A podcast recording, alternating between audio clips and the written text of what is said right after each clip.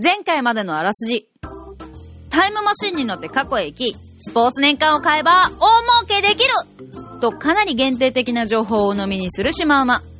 何でも次期スパロボ参戦に向け、両肩にちくわを装備して、日々バンナムからオファーを待ち続ける下町の珍妙なポンコツ親父がタイムマシンの開発に成功したとかしないとか。早速会ってみると、タイムマシン？あれじゃ、乗ってみるかと指を指すのはどう見ても大型食洗機。おいおい、バブルへゴーする前にあの世へゴーしまったらどうしてくれんだよ。広末は広末でも送り人の方じゃねえかよ。と論点のずれたイチャモンをつけるシマウマ。5分後、そこには油汚れがスッキリしたニューシマウマの姿があった。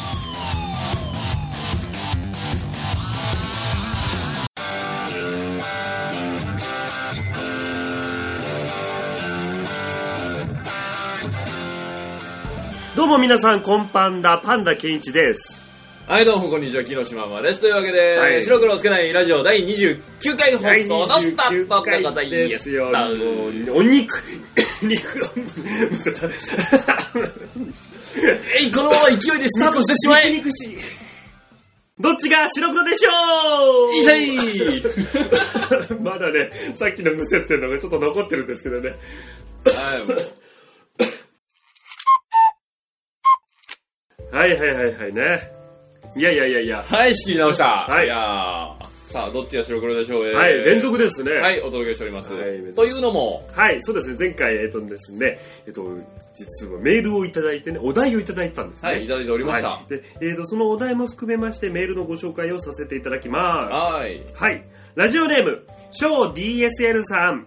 ありがとうございます。改めてありがとうございます先輩ですね。竜殺しラジオの翔さんですね。はいありがとうございます。はい。件名、どっちが白黒でしょう？はいパンさん、シマさん、こんばんは。あ、そんな呼ばれ方を そうなんですね。ははいい。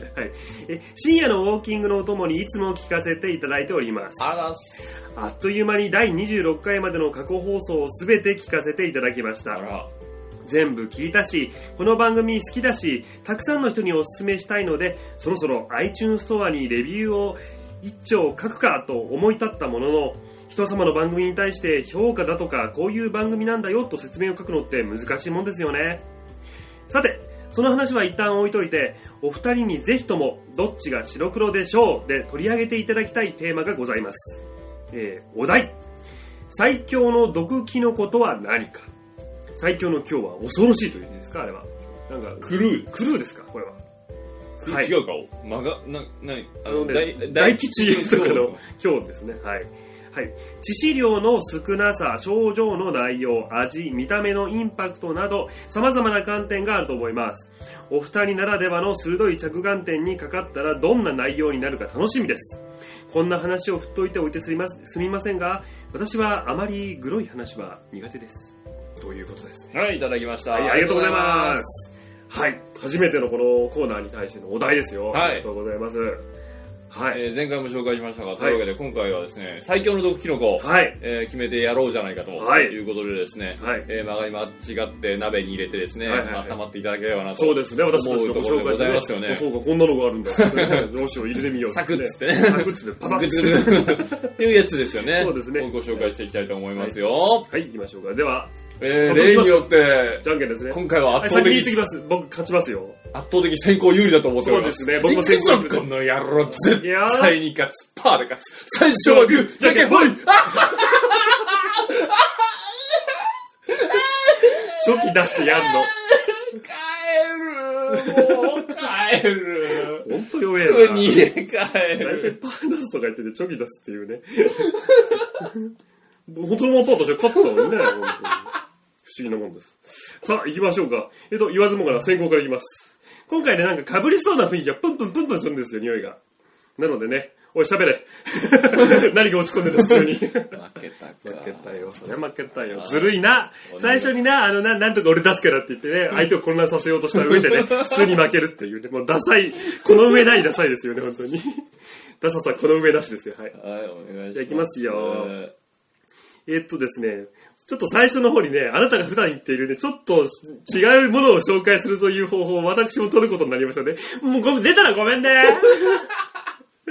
はい、行きます。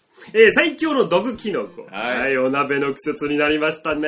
りましたねはい。その中でも今回のお題であるキノコとは代表的な具材の一つと言えるのではないでしょうか。うんそんな我々の生活の中に非常に馴染みの深いキノコですね。うんふと思い返すと、某モンスターを狩りまくるゲームでは薬草と青キノコを合成することにより、えー回復薬となり、また有名なヒゲオーバーオールを着たおじさんの中ではキノコを食すことにより巨大化を果たし、また緑のキノコを口にするともう一人の自分が増えるという、もう恐ろしい副作用がありますよ。はい。あれ、副作用だったんですか？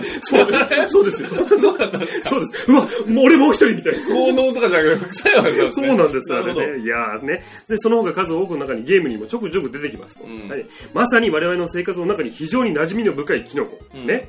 そしてそんなキノコの中にも有毒なものがあるのは非常に皆さんもうご存知だと思います。うんはい。周知の事実ですね、これは。うんはい。では、どんな種類があるのか、ちょっと一部だけご紹介をさせていただきたいと思います。はい。まず、え？これ高校、あれだな、意味悪いな、それ。だろうな、お前、分かったか、これ。えーとですね、まず有名なところでよくあるのが、ベニテングだけ、これは有名ですね。えー食べると嘔吐、下痢などの消化器系の中毒症状、筋肉の痙攣、一時的な精神の錯乱などが起こるとされています。うん。えー猛毒あるいは致死性の高い毒キノコとして表記されるものが、されているものがありますが、ベニテングタケは中毒による死亡例は非常に稀らしいですよ。うん。北欧、ほえーと、えーと、北米では北米では2件ぐらいの報告しかないらしいですね。まあまあ、食べてる数が少ないからね、件も少ないんじゃないかと思いますけれども、うんはい。で、ちょっとね、えーと、よくあるのが、子供の頃からよく知られてるので、笑い竹っていうのがあるじゃないですか。で、これは食してしまうと30分から1時間ほどですね、色彩豊かな強い幻覚症状が現れ、うん正常な思考ができなくなり、漫画でよくあるような意味もなく大笑いしたり、いきなり衣服を脱いで裸踊りをしたりと、えー逸脱した行為をするようになってしまうと。うん。毒性はさほど強くないので、えー、と間違って食べたとしても体内で毒が分解されるにつれて症状は消失しますと、うん。ねまあ、死には至らないけど、まあ、昔から子供の頃はよくねなんか毒キノコ言ったら笑っちゃうん笑いですみたいなのがあるじゃないですか、はい、で非常に毒性の強い中で火炎竹っていう、ね、キノコがあるらしいんですよ、はいはいはい。これは猛毒らしいです、はい。えー火炎竹は火炎竹かな、うん、最強の猛毒キノコと言われています。非常に毒性の強いキノコです。触れるだけでも皮膚がただれます、はい、ある情報によると3センチほどの火炎竹を天ぷらにして食べた後数日間40度の高熱を出し髪が抜けて小脳が萎縮してしまったため運動障害が出たそうです、恐ろまさに最強。いやー、これでね、以上ね、毒キノコを食した際の副作用というのが分かったと思いますね。えっと、そんな副作用としてですね、えっと、消化器系や中枢神経に作用をしたり、また皮膚にまで影響を及ぼすものがあるという恐ろしいものが数、他にもありますと。うん。はい。で、その中で、この私の観点からご紹介する最強のキノコ、ご説明しましょう。うんはい。その名も、松茸おはい、ご存知、秋の味覚ですね。日本では有名なキングオブマッシュルーム、高級食材と知られていますお。その独特な強い香りには収穫量や採取の難しさから希少なキノコとして知られています。あれ？毒キノコじゃないよね。ほこれ立派な食材だよねう。。ほう。毒なんか入ってないんじゃない？そんなこと言ったらね、ある団体から怒られちゃうんじゃないの？っていうふうに言われますよね。はい、その通り松茸の中には毒など一切入っておりません。はではなぜ私が松茸を選んだのかはい。ご説明いたしましょう、それは日本人に与えている高級嗜好品の一つとしての固定概念の植え付け。もはや全国民を巻き込んだ集団催眠をしているような影響力これを毒と言わずとして何としますか？これはもう社会における毒でありますよもうい。ほう。はこれ元は金ですからねまあそうです、ね。それは昔からですね、はい香り、松茸、味、しめじと言ってですね、香りは確かにいいけども、味はしめじの方が美味しいよということなんですよ。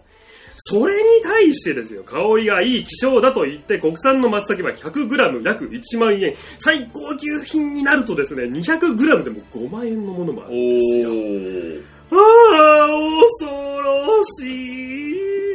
もうね、ご飯に混ぜて炊き込んで、あの香り高い匂いがご飯と絡まり、口に運んだ瞬間に口内に広がる秋の風味。恐ろしい食材の味を最大限に生かし、えー網で軽く炙って、ホクホクの焼き上げにすだちと醤油を垂らして、ハフハフ言いながらエビス顔で頬張る。ああ、恐ろしい。もうまんじゅう怖いみたいな。もう、もうね、もう鶏ささみやね、しえー白身魚、エビ、銀杏、三つ葉と一緒に、えっ、と、だしとお酒で、えっ、と、土瓶で煮込んでね、松茸の香りのついた海と山の味覚を同時に味わえる、まさに至高の一品 が、もう美味しそう美味しそうですね。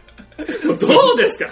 そうですね。もちろんスーパーに売ってるね、この椎茸とかしめじなどね、もうもちろんよく口にする食材も美味しいですよ。はい。ただ、この独特の香りによってね、希少性によって、こんなにも人の想像想像力を刺激し、食べたい、食べた人を特別な気持ちにさせる食材を最強と言わずとして何と言いますかもう素晴らしいもうブラボーうんもう食べたい 食べたいじゃねえか。食べたい食べたいになってる。食べたい恐ろしいわ以上、パンダのプレゼンを終わります。パンダさん。はい。なるほど、そうきましたか。はい。パンダさんですね、滞在を2つほど犯しましたね。そうなんですか？滞在を2つほど犯しましたね。パンダさんがですね、はいキノコのプレゼン、はいね、えー最強の毒キノコと言ってるにもかかわらずですね、はいはいその毒部分を取っ払ってプレゼンをした挙句ですね、はい相手のネタを潰すというですね、はい、滞在をやらかしていただきました。さて、じゃあ君のスタンスで言わせてもらうと、もうこれは先行の強みですよね。そうですね。まあ、なので、えーとはいはい僕がその取り上げたの、はいえー笑い竹でございます。あ、そうだったはい、んだ。笑い竹です。ああ、なるほど。えー、まあなんだろうな。まあ今回毒キノコというのが非常にね、うんこう、制限されるというか、もう決まってきちゃってるんで、これね、笑いだけ、はいあのーまあ一応そのさっき言ったような症状が出ると。はい。で、まあキノコによって死ぬといううんうんうん。ことがまあ起こってるのが毒キノコなんですけれども、ねはいこの毒キノコ先ほど申し上げたようにですね、はいえー死ぬことはないです。うん、そうなんですよね。はただ、い。はい。色彩豊かな幻覚が見える。そうなんだね。ちょっとそこをね、詳しく突っ込もうかなと思ったんですね。そこにもう最強性を見出さずしていられない。なるほど。っていうところで、えー注目したのが僕が笑いたけ。なるほど。えーまあさっきも言ったように、はい食ったら死んでしまうとか、はいもう触っただけで害がある、うん。もしくは、おいおい、このキノコどうやったら食おうと思ったんだよっていうのもあるじゃないですか。あるもうい いっぱい見たよね、写真とか。えーってのあるよこれね。食ったの？っていう。うんねしかもそれに症状が書いてあるってことは、え、食った人いるんだっていうことでしょ？まあなんか非常に恐ろしい想像をしてしまうこともありますけれども、この笑いだけは一見しては全然そうですよね。地味なん普ですよ。通な地味、かなり地味なんですよ。なのにこの色彩豊かな幻覚が見える、うん。えーその幻覚を見せるうん。主成分となっているのが、は神経毒白シビンというものです。白シビン。白シビンです。うんこれ幻覚成分が含まれていへるー。菌類。で、この白シビンを持っているキノコっていうのが他に100種類以上存在します。結構あんだね。はい。この白シビン何かというとですね、もう簡単に言ってしまうと、うん昔流行ったマジックマッシュルームなんですよ。ダメ絶対のやつです。ダメ、絶対ダ。メ絶対のやつです。えーこれですね、もともと、うん。もともとですね、昔古代メキシコなどで、うんシャーマンが信託を得るために食べていた。は要は、これを一発決めてあ。、うん。ほら、ほら。一発決めて、たくさんの人の前で、んえー神のお告げが見えると。なるほど。まあ、見ていたのは幻覚なんですけどね。怖えー怖えそれをさ、お神のお告げだって信じたんですよ、一般の人は。怖えそうなんですよ。ーえーアステカ族ではですね、はいテオナラカトルと呼び、神聖な食べ物として扱われていた。要は神の信託がいただける食べ物。そうだよね。まあ、キノコですけどね。そうですね。キノコをペカーって掲げてたってことなんですよ。もうこれ非常に怖いですね。うんで、この神経毒白シビン、うん。えー一応肉体的作用もあります。はえー脱力感、悪感、瞳孔拡散、嘔吐、苦痛など、い。あ、あるんだ。まあ、ありますね。はいえーまあ、死には至らないまでも、うん多量摂取すると、うんこの症状がよりひどく出るうんということになりますね。うん。はで、より強いのが知覚的作用ですね。い。うんうん。えー視覚の歪み、ほ色彩の鮮明化、皮膚感覚の鋭敏化、う。うんうん。聴覚の歪み、おもう一般では味わったことのない。なんかさ、あのー、決してさ、食べちゃいけないけどさ、なんか、スコープとかさ、うん耳とかイヤホンとかしてさ、感覚的にちょっとそれを味わえるさ、どういうものなのかちょっとやっぱどうしても興味がね、出ちゃうよね。出ちゃうよね。出ちゃうんですよ。うんで、えーまあ代表的な、まあ例えというか、うん LSD という、まあよく聞いたことがあると思いますけど、まあ麻薬の一種ですね。はいこれに似た症状が得られるということで、うんえーこの神経毒白シビンはですね、マジックマッシュルームなんかで、うん。と一緒の扱いを、はい。はい、されております。で、えっ、と、まあ我が日本ではですね、はい。えー麻薬及びはい。抗精神薬取締法にかかってですね、あ、えー麻薬抗精神薬及び麻薬抗精神薬原材料を指定する政令の規定によってですね、うん。えー所持または栽培をしますと1年以上または10年以下またはですね300万円以下の罰金に処されますということでもうすねちゃんと法のもと、はいこの笑い竹持ってると全然おかしくないような、本当ですね。笑えない。全然笑えない。笑えねえぞ。えー最強の笑い竹は笑えないっていうですね。あこんなオチをつけてですね。島村君のプレゼンを終わりたいとなるほど。なんとか乗り切ってやりましたいやいや、素晴らしいですよ。はいよくあの、逆境の中でまで持ちこたえたと思いますよ、本当に。こ えーれ、逆だったらまだ全然良かったね。全然良かったんですよ全然良かったね。え 全部あのじゃんけんなんですよ、今回は。あのじゃんけんが重要だったってこともう多分あれなんでしょうね。多分もう下手したらここでもう一回あるかもしれませんけど、俺パー出すからなっていう。そしてチョキを出して負け？る。あの時あなたが自分のね、宣言通りにパーを出していれば、こんな目に遭わなかったんこですれ俺のせい。俺のせい。いや、今回のネタ潰しはえぐいって。いやいやいやいや。数少ないもんそんなことだってないよ。だってさ、考えてみなよ。あなたはだってね、あんだけ数多くさ、キノコの種類がある中でね、はい。まあ、ドラえもんの時に散々やらかしたじゃないですか。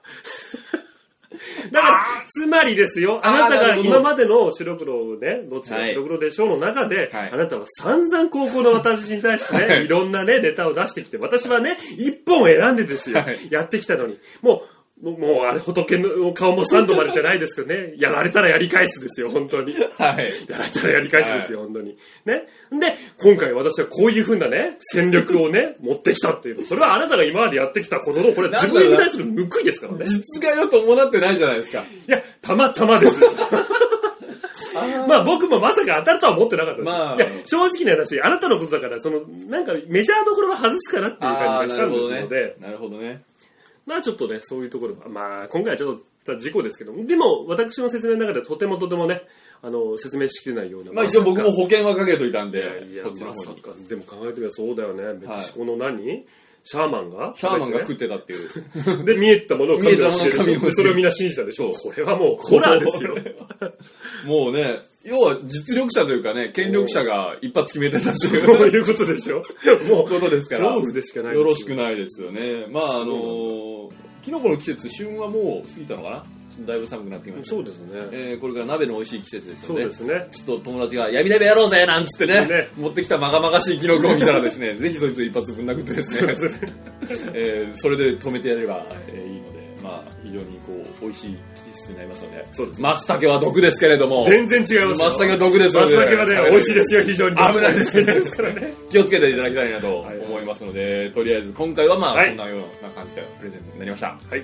えー、引き続きですね、このはいどっちが白黒でしょう、お題等々募集しておりますので、そうですねこんな感じで。えー何かありましたらですね、ぜひ我々に、えーお題を送っていただいて、そうですね。えーな最強とか、うんうん。無敵とか、なんかそういうの決めていきたいと思いますので、ですね。えーぜひわからないことがあれば、はい。えーどっちが白黒でしょうに入って、我々が白黒つけませんので、はい。えーよろしくお願いしますということですね。はい。はい。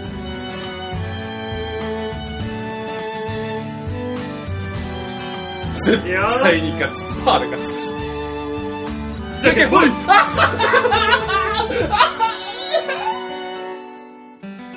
CM の後は熱弁先生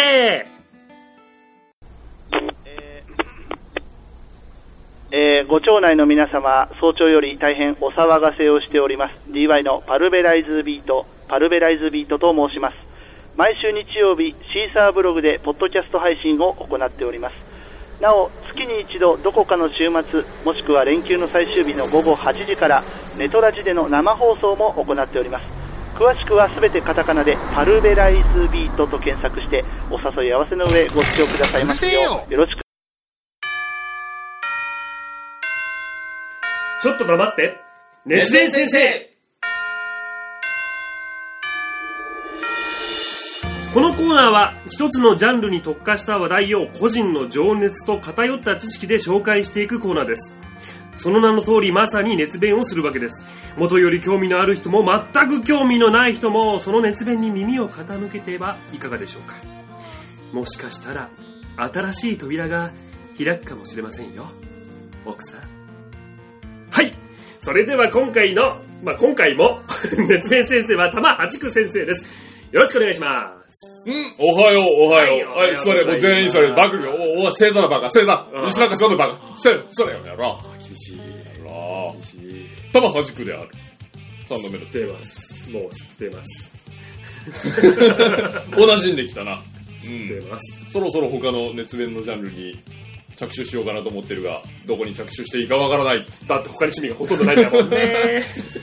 うん、今回もね、はい。えー前回紹介しきれなかった、はい。ノーミュージック、ノーパチンコ、音楽タイアップの題、今回は男性編ということでね、お届けしていきたいと思う。あうん。りがとうございます。説明は不要である。はい。よし、早速行く。はい。このコーナー長くなるからね。そうですね。ちょっと巻いていかないと頑張って。うん、男性編、前回はね、女性の歌手いろいろ紹介した。はいもちろん紹介はしきれてない。はいうん、ただ今回はね、まあ、もう見切って男性の方に行きたいと思う。はい今回はね、テンポよく行くよ。はいうん、まず男性編。はいまずね、男性編といってね、一応私のもうマスト、大好きな題、そしてうん男性編にしてはシリーズが続いているもの、もうこれしかない。まずこちらをご紹介していこうと思う。はい郷ひろみである。ああなるほうん。乳銀から出ている、はいはい。はいえー CR555 だね、正式名称は。第1弾が2004年に出ている、うんうん。そして555セカンドステージ2008年。そして第3弾の555セ、えーサードエボリューション、うん。ね、現在こちらが出ている、うんうん。というわけで男性パチンコのタイアップで3弾まで出てるのはおそらくこれだけでやろう。なるほど。というぐらいですね。えーこの郷ひろみのシリーズが、うん。これは続いているんだね。なるほど。これねまあシリーズが続いているわけではないんだけど、うん。続いているからではないんだけど、うん。私この玉原塾的にはうん。男性パチンコとしてはこの台がうん。一番のお気に入りだなるほそれはなぜかというとですね、どはい。初代もうパチンコにおいて画期的なうん。画期的な機能がついていたんだね。それのおかげでこの初代555を私玉八くは打ち倒したは問題である。あはい。その画期的な機能とは何だ？えーとジャケットアクションがすごい。その通り。そう。台をね握ってるとね。ババババババババババババ目の前の布みたいなのがなんか客もやりたくついてるやりたくばっかどうすんだそんなことでもうゴーひろみはそれしか出てこないです僕確かに、それはね、ゴールドフィンガー99っていう激安リーチで、最後、えージャケットを脱ぎ捨てれば、もう、力がバーンと揃うっていう演出はもう初代からずっと続いてるんだが、うん。それは台には搭載されてない。分かった分かった。あのチェッカーの部分が眉毛になってるそう、それね、なんかあったような気がする。嘘。嘘。あったような気がするな、セカンドかなんかで。まあいいや。えーキキキリンが出てくる わかりにくい。ね、宮感がわかりにくい。違う。もうあのね、いい答えをいこう。はいはいあのね、初代はね、スキップ機能というのがついていたんだね。ほうそう、弾が入った瞬間、んえっ、と、右手に大体ハンドルがついてるね。そうですよね左手に、ちょっと出っ張ったハンドルっぽい、うんなんかセンサー、タッチセンサーみたいなのがついてるんだよ。あそうなんだそれをタッチすることによって、普段、えーまあ、弾が入って変動しだして、図柄がまあ左中右って止まって終了、うん。だけどそのタッチセンサーを押せば一瞬で図柄が止まる。ガチャーンって感じだ。そう。画面にカチンコが現れてカチンカットってなってもう、えー回転が終わった段階で止まってる。そして万が一その入った回転でうん。当たっていて、うん。スキップした場合カチンコが閉じて開いた瞬間もう図柄が揃ってる。うわ。へえ面白い。これはどこが素晴らしいかというと、うん。えー時間。うん効率、そうだねまず。うん、これが飛躍的に上がる。すげえあるもんね。シュインシュインシュインシュイン。ウィンウィンとか言ってさあーっていう。そんで最後外れるとさ。この2004年頃ではまだそんなにこう疑似連がうん。長かったりだとか、うん。さほど長い演出っていうのは少なかったんだけどへー。それでもまあリーチがかかって外れてそこからスーパーリーチに行って、そこから演出をやってってやってると、まあ、そこそこの時間はかかる。ただそれを全てカットできるというその間も玉食っちゃうもんね。そうそう。まあ止めてりゃいいんだけどね。ああのそっかそっかそっか。えーまあ、時間を節約できるということで、うんうんうん。要は1日に回せる回数が増えるんだね。ああなるほどそうねそうするとやっぱ分母確率の分母により近づけるから、うんうん。よりこう出玉を得られたりだとか、うんうんまあ、長く有機できるから、うんうんその分こう飛躍的に持ち玉比率が上がったりとかで、えーまあ、非常にですねこの時短機能。海よりも時短機能が素晴らしかったからねこほんな機能はないということで、まあ、この2004年代にはね他にもそういうタッチセンサーで演出をカットできる台が他にもあったんだけれど、うん。まあ、何かしらに引っかかったんだろうね、もしくはメーカーがもうちょっと演出を見せたいという意向があったのか知らないけどそれ以降一切出てきてない。残念だった。まあね、うん。その演出もね一つの醍醐味ですからね。そうただそこが人気じゃなかったってことなんだよね。第2あー弾第そういうこと3弾出てるってことは、なるほえー、第2弾、はい登場してる。どはいはい。スキップ機能が取り除かれてしまった、うん。しかしこれも根強く人気を博した。なるほど。なぜだろうか。ああえー、っとねボケが浮かばねえな。そうだね。じゃあねあ分かった。さっきはさスキップスキップ機能が左側についてたじゃない、うん。左側にも同じような球が打てるうん。ボールがあって、うん。もうガンダムの操縦席みたいなのおでー。両方から球が打ち込めておー。意外の確率でっていう。おど玉の消費量が倍でなさもう出玉も倍でなんか風営法とかに引っかかりそう。ダメそれ。ダメ？えっ、と理由はね、はい。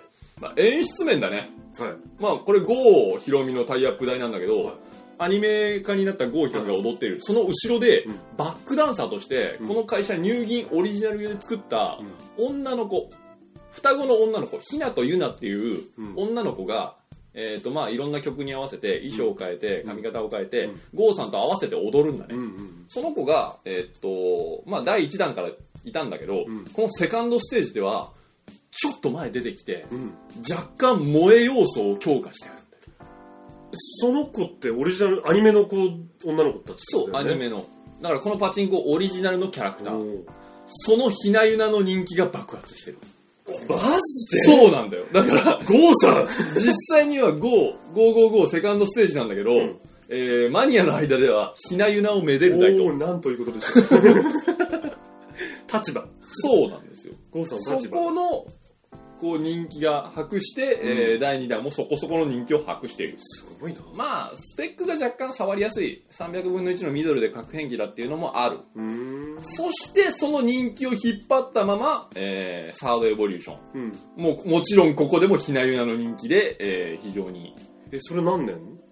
これはね書いてねえな。2010年だかそれぐらいだかな。ああそうなんだ。割とセカンドからそんなに。そうだね数字は離れてない、うん。一応ねこれサードステージではね、うん。まあ、取り下ろしの映像が入ったりだとか、うん。もうこのためだけに入れた、うん。新曲なんかも搭載されているがおやはり注目の的はひなゆな。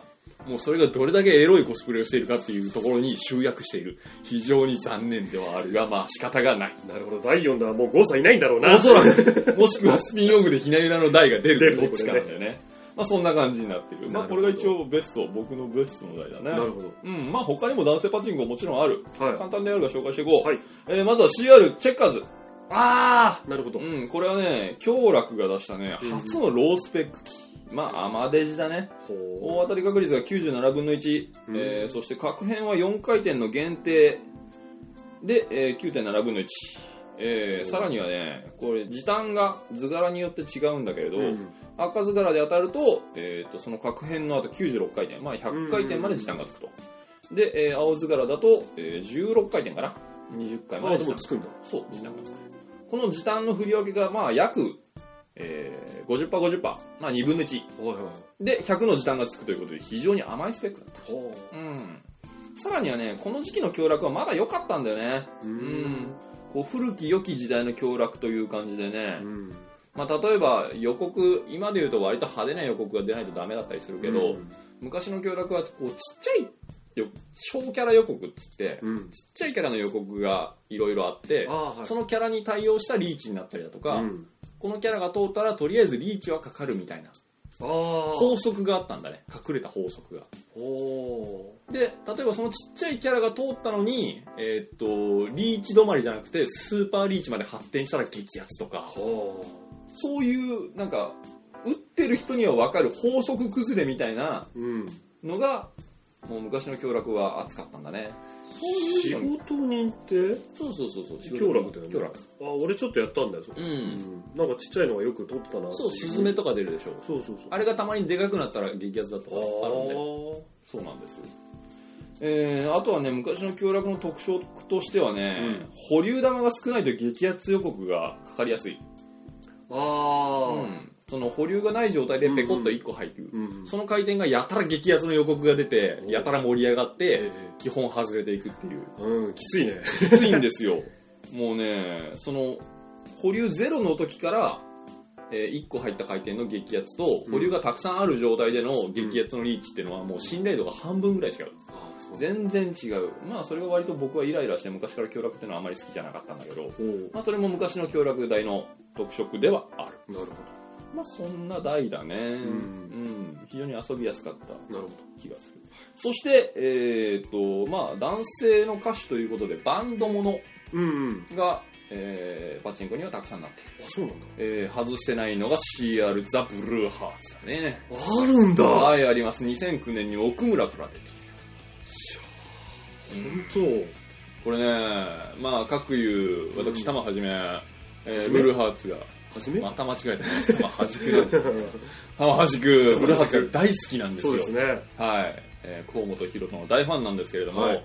えースペックはミドルスペック、うん。ね、300分の1で核変機うん。なんだけど、えーまあ、非常に残念な一台になってるこれが。おーなんでそれはまず通常時の CG キャラがこうコンサートで歌を歌ってる絵になってるんだけどその CG キャラが気持ち悪いあ CG キャラの出来が悪い。そしてさらには、まあ、楽曲の収録はたくさん入ってるんだけれども、結構ね風船爆弾とかマイナーな曲も入ってんだようね、ん。だけれどリーチが長い。リーチが長い上にうん。えーっとね PV が収録されてないんだよねなるほどね。楽曲のみの版権を取ってるんだよおそらく。あ PV がないんだ。流れないんですよ。それはね。それがよろしくない。うん。うん。あとはねこのメーカーは奥村だねうん。奥村というメーカーがねそんなにね、うん。歌物のタイアップを取ってないんですよ。ほなのでそこのこう作り込みの弱さううん。がもうもろに出てしまったとあいう。ー慣れない感じだ。そうそうそうそう。まあブルーファーツファンのねうん多くの反感を買ったねこの台は。非常に残念な一台だー熱狂的そうだもんね。ったそうなんだよ。だかね。ら余計ですよね。全然ダメでしたね。うん。そしてさらにはい。もう一個あります、フィーバー X ジャパンクレなんだね。ああなこれはもう熱狂的な人が多いよ。有名にねなったね。2010年3強から出た、うん。スペックは2つミドルとマックス、まあ、ロッチにライトミドルなんかも出るけどね。う、ん。で特徴としては盤面を覆う巨大な X の役物盤面全体で X って言ってるんだよね。あのパチンコなのにそのバッテン印ってのはどうなのかそう画面を塞いでしまうって思う。うですけどねまあまあまあそれは派手でよかったんだけど、はいはい。そんな派手な演出が出ながら小当たりもしくは潜伏みたいなことがあるっていううん。若干システム面に問題があった。うん。あとねなんだろうなまあ前回紹介した浜崎あゆみにも言えるんだけど、大物アーティストのパチンコ参戦っていうのはね、うん。基本嫌な予感しかしないものなのだよ、うん。うん。そうだね。残念なところが多い、うん。このね、まあ、一説によるとなんだけど、うん。この FIBA x ジャパンを開発した開発陣が、ものすごい X のファンだと。ほう。猛烈 X への愛に溢れてる。ほういいじゃないですか。がゆえにほう。一般人には受けなかった X 独特の世界観を複雑。一般人は理解できなかったんだよね。怖すぎたんだね。あの攻撃開始だとか 俺たちは無敵だとかそういうのがもうね分かんない人にはポカーンなんですよ。そうだね。くれないなーとか言われても。それは有名ですけどね。まあ有名ですけど。そうですね。あんまりにもねちょっとそうだきっかけとしてその第きっかけでちょっとねその作品とかそのアーティストに触れていこうっていうタイミングをなんだろうなその表現してる世界観が濃すぎるのちょっと。そうなんだよね。なんかバラを背負った様式とかが出てきたりとか あの図柄が CG キャラあのー。その当人たちになってんだけどちょっと気持ち悪いんだよね。か。この胸の下までボタンがはだけたワイシャツを着て 自分を抱きしめてるとか。ちょっときついんだよね。そうだね。そうなんですよ。段階踏んでったらね、それも素晴らしいってなるんだけどね。表現ですからね世界観。のわかるかもしれないんですけどそうですね。あとねそういうなんだろうな音源というか音声を、うんライブ音源のそういう絶叫から撮ってるからホールでは聞こえないもう何を言ってるかわからないそうか。まあそういう、まあ、愛にあふれた作りがゆえにうんうん。若干こう一般層との受けをかけ離れてしまったあなるまあまあシステムとか売れ行きに関しては全く問題なかったんだけどそうんまあそこそこだったけどね。大ヒットとは至らなかったけど、まあ、若干その温度差。なんだろうな一般人にはちょっと面白い。もうああ、逆にね、一周して面白いみたいなことになっちゃってた。少なくとも私はそうだったね。そうですね。うん。まあそんな大物のアーティストの題もあった。はい。そして若干の変化球としてね2008年太陽エレキから出てる CR エルビス・プレスリー、おーおーおー。エルビスです。えー代表曲。うん。「監獄ロック」おーおーラブ・イン・テンダおうおう。ー、ハートブレイク・ホテル。おうおう、まあまあまあ、聞きなじみがあるであろう、そうね。往年のロックスターの代なんですけれど、うん。これね、えーっとね、まあ、よろしくない点が多々あります。まず、ユーザー参加型演出ということで、はあの、液晶の中でリール、ドラム演出い。はいはいはい。があって、えボタンを押すと止めれるんだけど、うん。それによって、こう、スロットユーザーも取り込もうみたいな、ああ、のが濃いですもんね。多々あるんですけど、うんそんなものね、一緒になるわけがないんですよ。大体もう入った時点で当たりが決まっててさ、うん7を狙って押せとか言われてもさ、揃うか揃わないかがもう分かってるわけですから。ね。どう押そうが。どう押そうが揃うわけがなかったり、あっていうのが分かりきってるんで、あの、今でもあるんですよ。このスロットとパチンコを融合した台っていうのがたくさんあって、それを奥村がよく作りたがるんですけど、ーうんもうこれはね、声を大にして言いたい。うんもうそそういうのはもうやめろと。混ざらないから。もうそれはそれ。それはそれだと思ってるから、スロットユーザーをパチンコに取り込むのは無理だと思ってるんだけど、うんまあこういうことやりたがるんですよ。なんか知らないけど。分かってねえのかな、上の人が。まあそういう残念な台なんですけど、うんこの台、一番面白いところが、うん。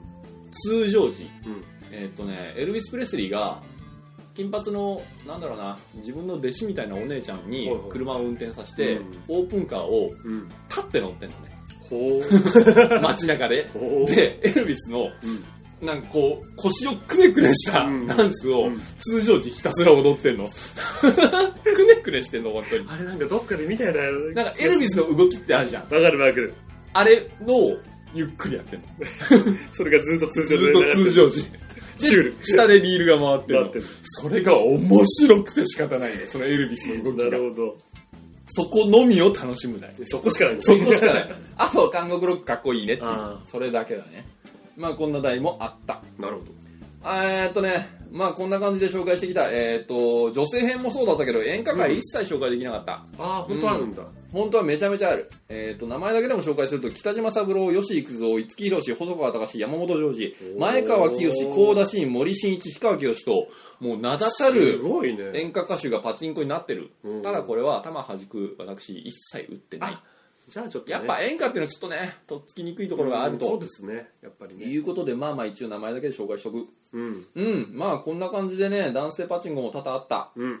えー、まあこれから男性パチンコどうなんだろうな、出てくるのかな？あまり、多分もうタイアップされる気はないような気がするんだよね。なんかさ、なんとなくイメージなんだけど、んその、ね、なんかちょっと、往年の時とはあれだけど、そう、やっぱ一昔というか感、じはしますね。代を置かないとならないんで、うん。まあ今の感じだとまだまだかなと、ねもうちょっと待たないと、こういう香ばしい台は出てこないんじゃないかなと思う。はい。うん、まあそんな感じで今回、えー男性編、女性編と合わせて歌物のパチンコを紹介してきた。はい。うん。まあ恒例なのでね、一応やっとこうか。ね、この講義を聞いてね、はい。明日うち行っちゃおうかな、AKB なんて言ってる。その前そこのお前だよシャンプーハットはおしゃれじゃねえんだよね、そんなお前はね、絶対打ちに行く。他のみんなはね、打ちに行った方がいいね、他の人はね。じゃあみんな行きましょうね、じゃあね。他の人はね、あのね、スロットブルーハーツってのがあったんだね。パチンコよりひどい出来のね、スロットがあったんだよね。もうオリジナルストーリーを盛り込んで、ヒロトと不良が喧嘩したりとかしてるね。ひどいのがあった。それを打ちなさい。それを打てばね、1日ね、100億ぐらい勝てるから。それをぜひ打ちなさい。うん。というわけで、講義は以上だ。はい。えー以上、玉はじく先生でした。ありがとうございました。CM の後はね、エンドトークなんだね。うん。CM ポッドキャスト番組音がめの CM です。この番組はゲームのように音楽で遊ぶ人私ハット。メルヘンな嫁ことふもで、大会最新でもないゲームやその音楽やらについて喋ったり、自作曲を流してみたり、なんか叫んでみたり、たまに真面目な話をしてみたり、そんな感じの生ぬるい趣味のポッドキャスト番組になります。気になった人は漢字2文字で音かめと検索してねしてね。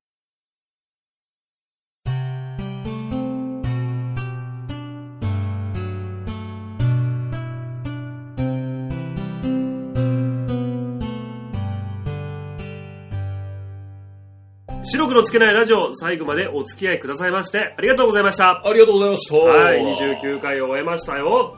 終わっちゃいましたね、29回。リーチですよ、リーチ。もう、あれですよ。えー銃の位が変わりますよ。本当にね。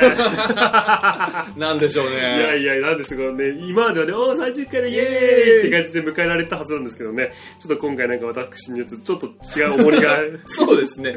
若干もう早くも準備に取り掛かってますしね。そうですね、はい、はい徐々に徐々に準備に取り掛かってますけども、いやいや、まず準備はしたくてもね、あのね、この何ですかね、実弾がないというか、実弾ではないんですけど、ああ、ね、そうですね。はい企画の内容が若干スカスカになっているところもありますので、はい。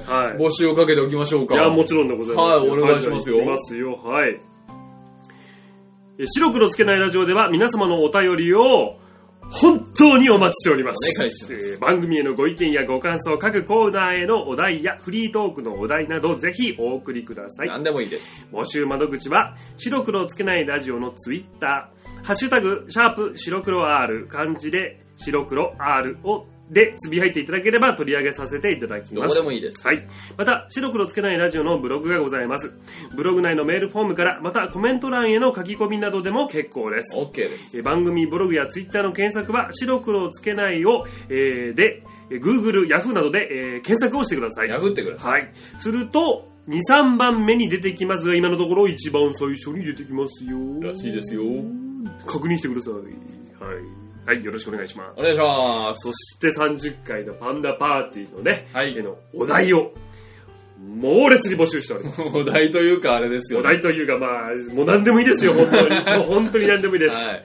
もうね、もうただ、なんだったらもうずっとお便りをね、読んでるだけのね、コーナーで、もういいですしね。うんうん。あともかくね。ーなんだろうな、何でもいいがよろしくなるかもしれないね。あそうか下手すると。ね。なるほど。まさし、今日の晩ご飯何がいいの？ああ、何でもいいよ。またそんなこと言ってみたいなやつですよ。作ってやんないわよそうです。あ、つまりこういうことですね。もう何でもいいから送ってください。何でもいいっていうところには送んないわよってことですそういうことです。だからか。だからか。そうか、そうか。じゃあ僕を褒めたたいてください。そうですね。ダメ、ダメ、よくない。それはよくない。それはダメ。そうですね。今のところですね、はいえっ、と、一つですか？パンダが答えてしまいまでのはいお便りが来てますので、そうですね。あの、あの、二つぐらいあるとね、そうですね非。常にね、はいあのいいんじゃないでしょうか、尺的に。コーナーとして。だったらもうワンコーナーでもいっちゃうんじゃないかっていう感じでもいいですし、もう、あれですか、一本できますか、パンダが答えてしまうまで一本で。一本で3、40分持ちますかね？いやー、わかんないです。いや、それはもう皆さんがね、もうね聞きたいことがあったり、は言っていただければね、もうそれだけで十分でいけるとは思いますけども、い。大丈夫なんですか？本来のパーティー感をぶっくらかして。それはね、あの、雰囲気で出します。あと BG あー、なるほど。そう後ろでゆっくり。そうそうそうしますか。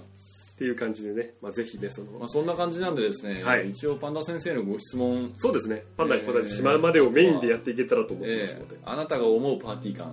そうですね。パーティーってこういうもんじゃ、我々パーティーをし慣れてないですからね。そうですよね。パーティーとは何ぞやっていうところがあるんですよね。クラッカーを用意するぐらいしか 僕にはアイデアがないんですそうなんですよ。鼻眼鏡は必要なのかとか。そういうことですよねえー三角帽子は自作なのか、ロフトで買うのかそうよくわからないこの辺のあのパーティー感とかね、うんあのパーティーの記憶とかね、そうですねパーティーの失敗談ってことですね。もうなんかパーティーにこじつけて、そうですね。なんかいろいろ送っていただければ、もう我々がえー全力でパーティー感を出して紹介しますので、はい。よろしくお願いしますと。よろしくお願いしますいうことでございますね。はい。さあ、というわけで、えー第29回が、えー間もなく終了でございます。はいえー次回は第30回。はい。わ、あの、ハンコは押されてますかもう？もうなんか気づいたらね、寝てる間に押されてたみたいですね。えーというわけでですね、ほぼ、あれはいいですか？お手伝いいただいた。お番組の途中ですが、ここで今回協力していただいた声部の方の一言コメントを紹介します。どうも皆さん、こんばんだ。前回までのあらすじを読ませていただきました、さくらと申します。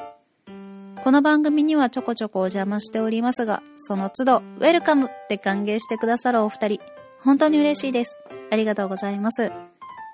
最近ですね、私ラジオの中でお気に入りのシーンというのができました。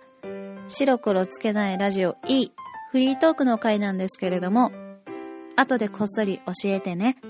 あの、やりとりです。大好きです。お二人の仲の良さを聞かせられたような気がして、羨ましいです。これからも、そんな素敵なラジオ、お二人で気づいていってくださいね。よろしくしまうま。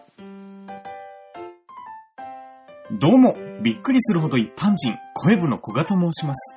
え僕のようなパンピーに、次回予告という代役をいただきまして、本当に光栄です。ありがとうございます。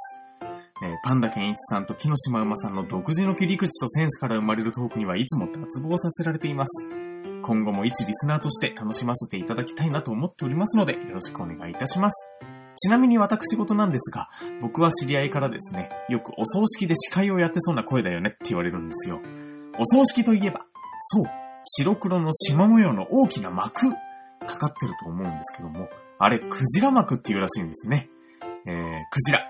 もしお葬式っぽい声が必要な時には、白黒生物の仲間であるクジラ担当としていつでも駆けつけますので、えー声をかけてやってください。それでは、えー白黒つけないラジオのますますのご活躍とご発展をお祈り申し上げまして、これにて失礼させていただきます。ではでは。ご協力ありがとうございました。気になる次回予告は、この後すぐ。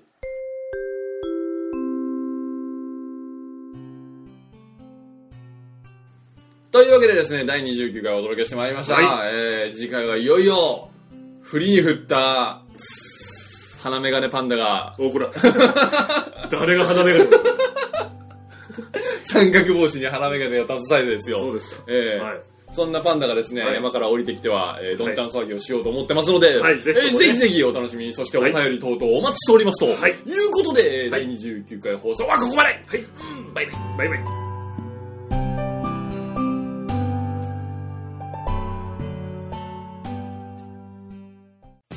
典型に扱い、書きしたためた会心のアイドルソングを提出するパンダ氏。しかし、クライアントの希望は、アンセムを彷彿とさせる秋葉文化創世記のこってこてな電波ソングだったらしく、担当者全員から激しいおたげを打ちながら、コールレスポンス方式で小一時間罵倒される。ぐつぐつと見えたぎる怒りと劇場が鬼のような表情に現れ、強く握られた拳がいつ振り下ろされてもおかしくない。極限状態の感情を必死に理性で押し殺しながら強く言い放つあの名台詞。やられても手を出さない泣き寝入りだ次回、白黒つけないラジオ第30回。どうしようもないパンダに天使が舞い降り、唾を吐きかけた。吐きしって超白黒かっこいいぜ